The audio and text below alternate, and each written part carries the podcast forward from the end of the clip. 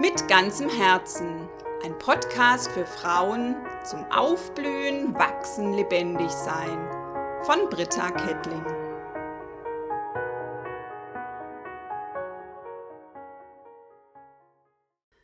Hallo und herzlich willkommen zu meiner fünften Folge Krisenfest. Schön, dass du da bist. Ich bin Britta Kettling und ich freue mich sehr, dich mit dieser Folge inspirieren zu dürfen. In meiner heutigen Podcast-Folge geht es um das Thema Krise. Krisen gehören zu unserem Leben. Zunächst will ich veranschaulichen, was eine Krise überhaupt ist. Ich will dich ermutigen, auf die Krise zu hören. Denn jede Krise will dir etwas sagen. Eine Krise rüttelt an deinem Lebenshaus, Hast du auf Sand gebaut oder auf Felsen? Wie tragfähig und krisenfest ist dein Lebensentwurf? Ich will dir sechs Impulse mitgeben, wie du krisenfest wirst und was dir in unsicheren Krisenzeiten wirklich Halt gibt. Denn in jeder Krise liegt die Chance zu reifen und als gestärkte Persönlichkeit mit mehr Freude und mehr Zufriedenheit hervorzugehen.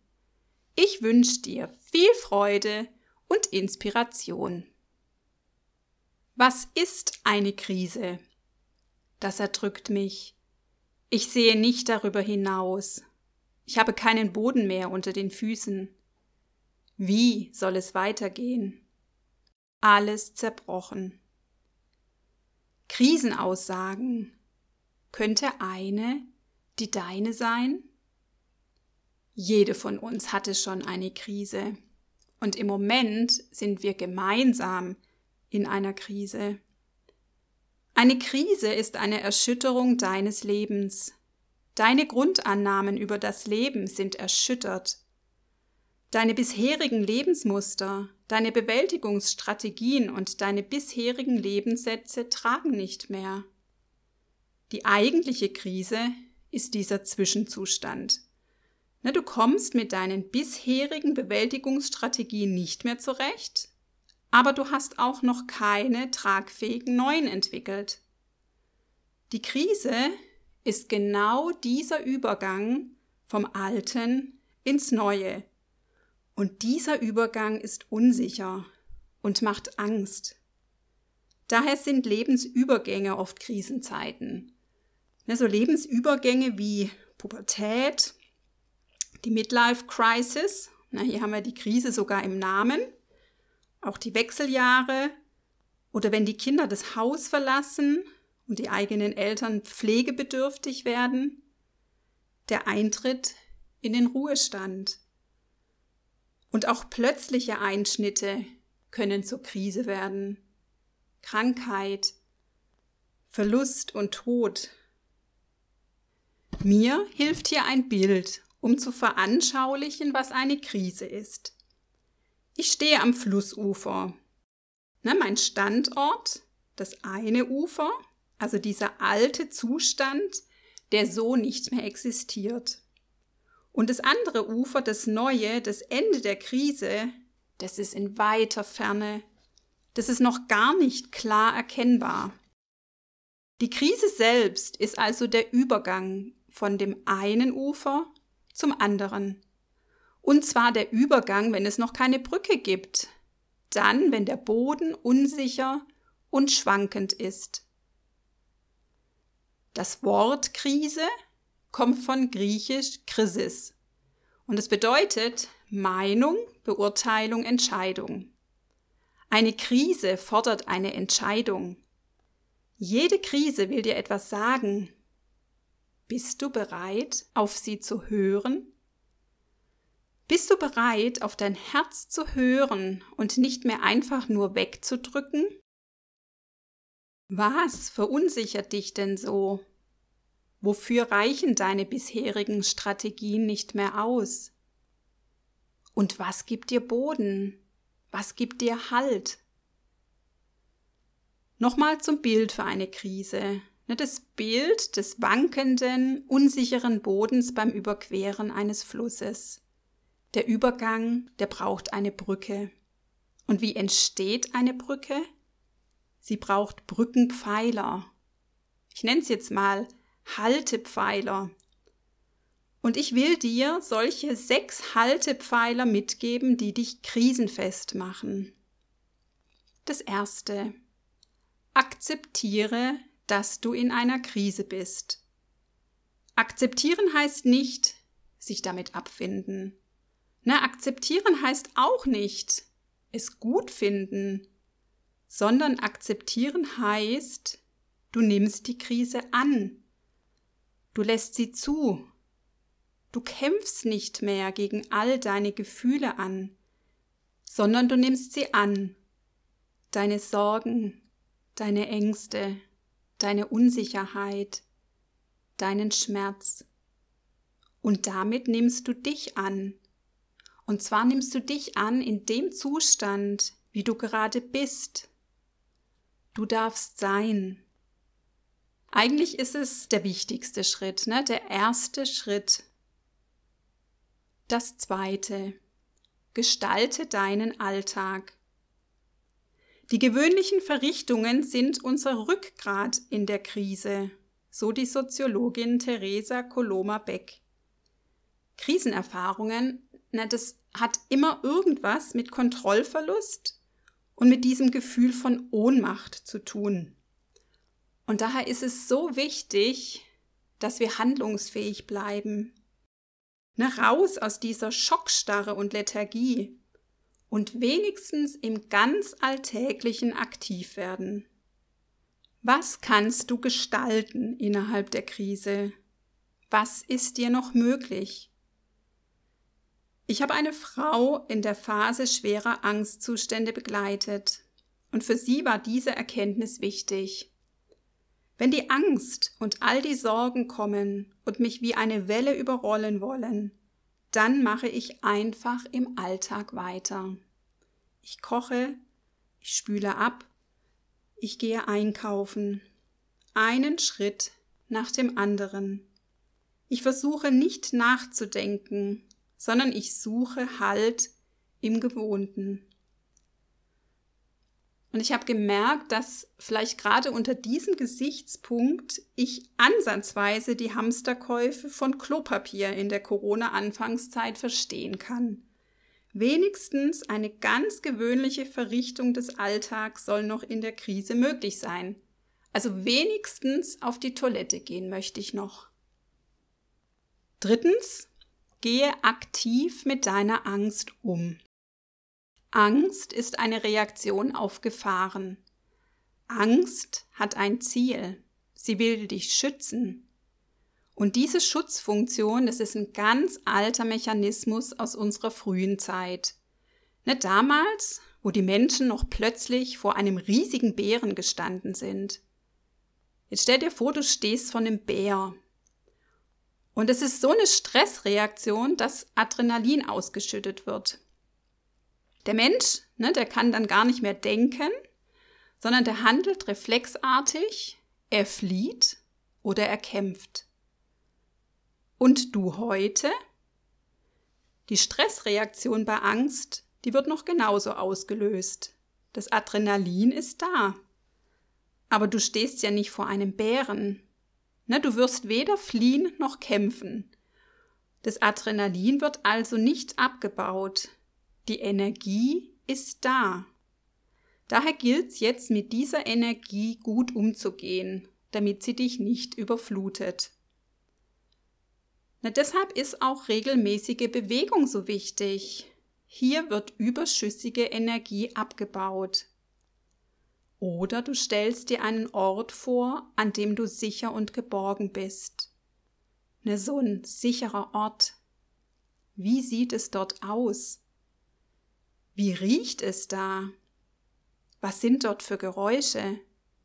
Also umso besser du dir diesen Ort vorstellen kannst, ne, so umso genauer kannst du dann auch mit deinen Gefühlen umgehen. Und diesen sicheren Ort, den suchst du dann in deiner Angst auf. Dann, wenn die Gefühle so überwältigend werden. Begrenze die Angst, indem du dich ihr für eine festgelegte Zeit stellst. Am besten stellst du dir zum Beispiel den Wecker.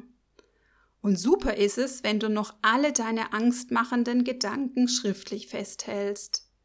Ne, so bekommen die Gedanken Raum, sie werden benannt, sie kommen aus dem diffusen Dunkel ins Licht und sie können anschließend betrachtet werden. Denn was einen Namen hat, ist schon nicht mehr so groß. Und dieses Schriftliche ist auch wichtig für unser Gehirn. Ne, unser Gehirn merkt, es wird etwas getan. Die Angst wird ernst genommen.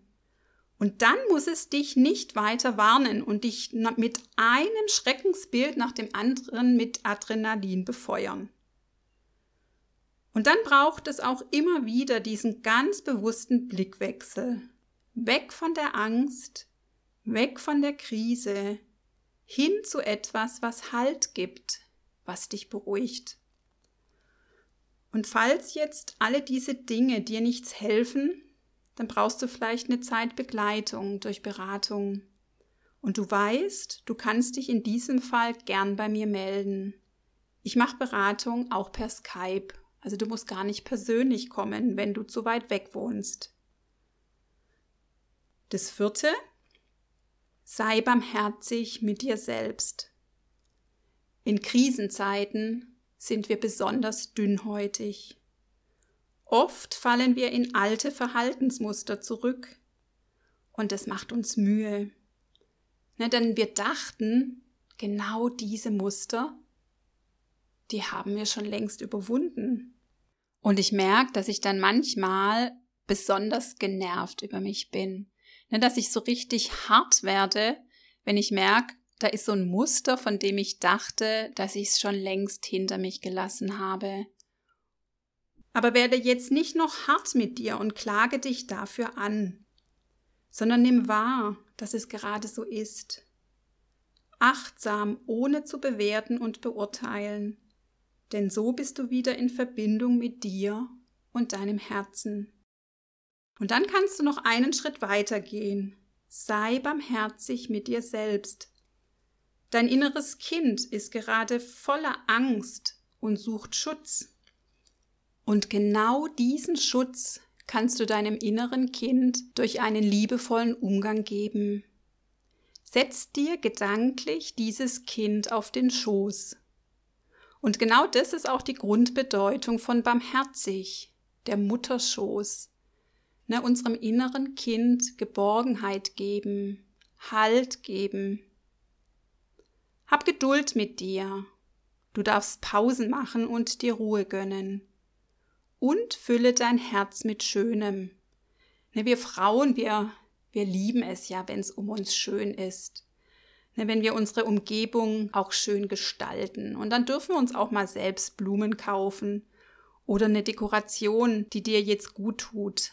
Tu einfach Sachen, die dir Freude bereiten. Und mein Herzenstipp an dieser Stelle, wenn du noch tiefer gehen möchtest mit dem Thema Barmherzigkeit, dann empfehle ich dir die Folge 34 des Podcasts meines Mannes. Und sein Podcast heißt Theo Seel. Das fünfte. Suche Gemeinschaft. Es tut so gut, liebe Menschen zu haben, die für dich da sind, wenn das Leben schwer ist ne, Menschen, die zuhören, die mittragen, die dich auch einfach aushalten, wie du bist. Viele wirksame Strategien der Krisenbewältigung haben mit gemeinsamen Handeln zu tun. Ne, es geht um dieses Zusammenrücken, was sich am Ende der beiden Weltkriege ereignet hat. Ne, zum Beispiel durch dieses gemeinsame Trümmer wegräumen. Das hat die Frauen zusammengeschweißt und das hat ihnen gut getan, in dieser Krise nicht allein zu sein, sondern eben Gleichgesinnte zu haben. Und du merkst, in der gegenwärtigen Zeit ist durch das Social Distancing unser tiefstes menschliches Bedürfnis angegriffen. Und genau deshalb brauchen wir Kreativität, wie wir dennoch Gemeinschaft erleben können. Das sechste, Lebe im Hier und Jetzt. Sich sorgen nimmt dem Morgen nichts von seinem Leid. aber es raubt dem Heute die Kraft. So Corrie ten Boom. Eines lerne ich im Moment. Ich plane nicht mehr so weit in die Zukunft. Ich mache mir nicht mehr so viele Gedanken. Denn es kommt ja sowieso anders als gedacht. Daher lebe im Hier und Jetzt. Versuche von einem Tag auf den anderen zu leben. Und ich merke, wenn meine Gedanken so innerlich auf Wanderung gehen, dann macht mich das oft sehr unruhig. Und deshalb sei ganz präsent und verankert in der Gegenwart. Das gibt dir Boden. Und der Grund, das Fundament? Es gibt Zeiten, da finde ich in keinem der Haltepfeiler Halt. Mein Herz bleibt unruhig, Nichts gibt mir Halt. In nichts finde ich Sicherheit. Und dann spüre ich, wie Gott in solchen Krisenzeiten ganz zärtlich um mein Herz wirbt. Ich bin da, auch wenn du mich nicht spürst. Ich bin dein Fels. Ich bin verlässlich, auch wenn der Boden wankt.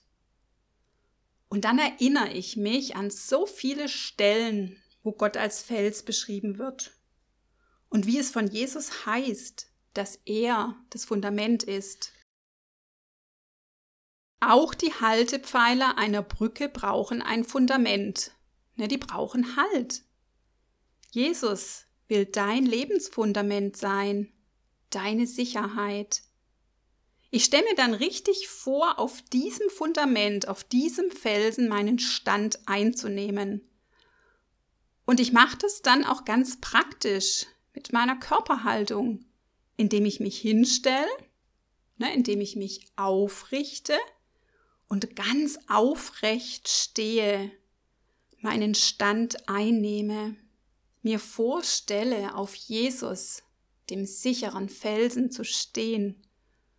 Und vielleicht magst du das auch mal versuchen und dann erlebst du, wie dir dieses Erleben, diese Körperhaltung das Gefühl von Sicherheit und von Halt gibt. Paul Claudel bringt diesen Gedanken für mich total schön auf den Punkt. Er sagt, Gott ist nicht gekommen, die Krisen zu beseitigen. Er ist nicht gekommen, sie zu erklären, sondern er ist gekommen, sie mit seiner Gegenwart zu erfüllen. Ich wünsche uns, dass wir eine Krise nicht nur überleben, sondern dass wir siegreich hervorgehen. Ich wünsche uns, dass unsere Haltepfeiler uns wirklich Halt geben und wir am anderen Ufer ankommen und sagen können, ich bin nicht untergegangen. Ich habe immer wieder Halt gefunden, mal mehr auf dem einen Haltepfeiler und mal mehr auf dem anderen. Ja, ich konnte meinen Stand einnehmen und ich konnte sogar für andere zum Halt werden. Ich bin gereift, gewachsen, innerlich stärker geworden. Und wenn wir das nicht können, wenn wir das Gefühl nicht haben, siegreich herausgekommen zu sein, so wünsche ich uns dennoch, dass wir immer wieder gespürt haben, wir werden gehalten. Das sind Menschen, die uns halten. Das sind Gewohnheiten, die uns halten. Und vor allem ist da Gott, der uns hält. Wir sind am Ende dieser Podcast-Folge. Ich hoffe, du bist nun krisenfest und du weißt, was dir Halt gibt. Ich würde mich sehr freuen, von dir zu hören, was für dich das Wichtigste aus dieser Folge war. Und das sage ich nicht nur so dahin, weil ich merke, wenn ich so diesen Podcast spreche und ja dann gar nicht so ins Gespräch mit dir kommen kann, dann fehlt mir echt was. Na, mir fehlt so diese Resonanz, dieser Austausch mit dir, den ich total liebe. Und wenn du mir eine Freude machen möchtest, dann wäre es super schön, wenn du mir eben irgendeinen Kommentar oder irgendwas schreibst, was dich besonders angesprochen hat. Und du kannst es tun über Instagram oder über meine E-Mail-Adresse und machst mir damit echt eine riesige Freude. Nun habe ich noch eine Bitte an dich. Wenn dir mein Podcast gefallen hat, dann wäre es super, wenn du ihn weiterempfiehlst. Wenn du deinen Freundinnen davon erzählst oder anderen Frauen, von denen du denkst, er könnte etwas für sie sein. Und es wäre genial, wenn du meinen Podcast likest und eine positive Rezension hinterlässt bei diesen ganz verschiedenen gängigen Podcast-Anbietern. Ich danke dir sehr dafür. Ich grüße dich jetzt von ganzem Herzen aus diesem immer grüner werdenden Remstal, deine Britta.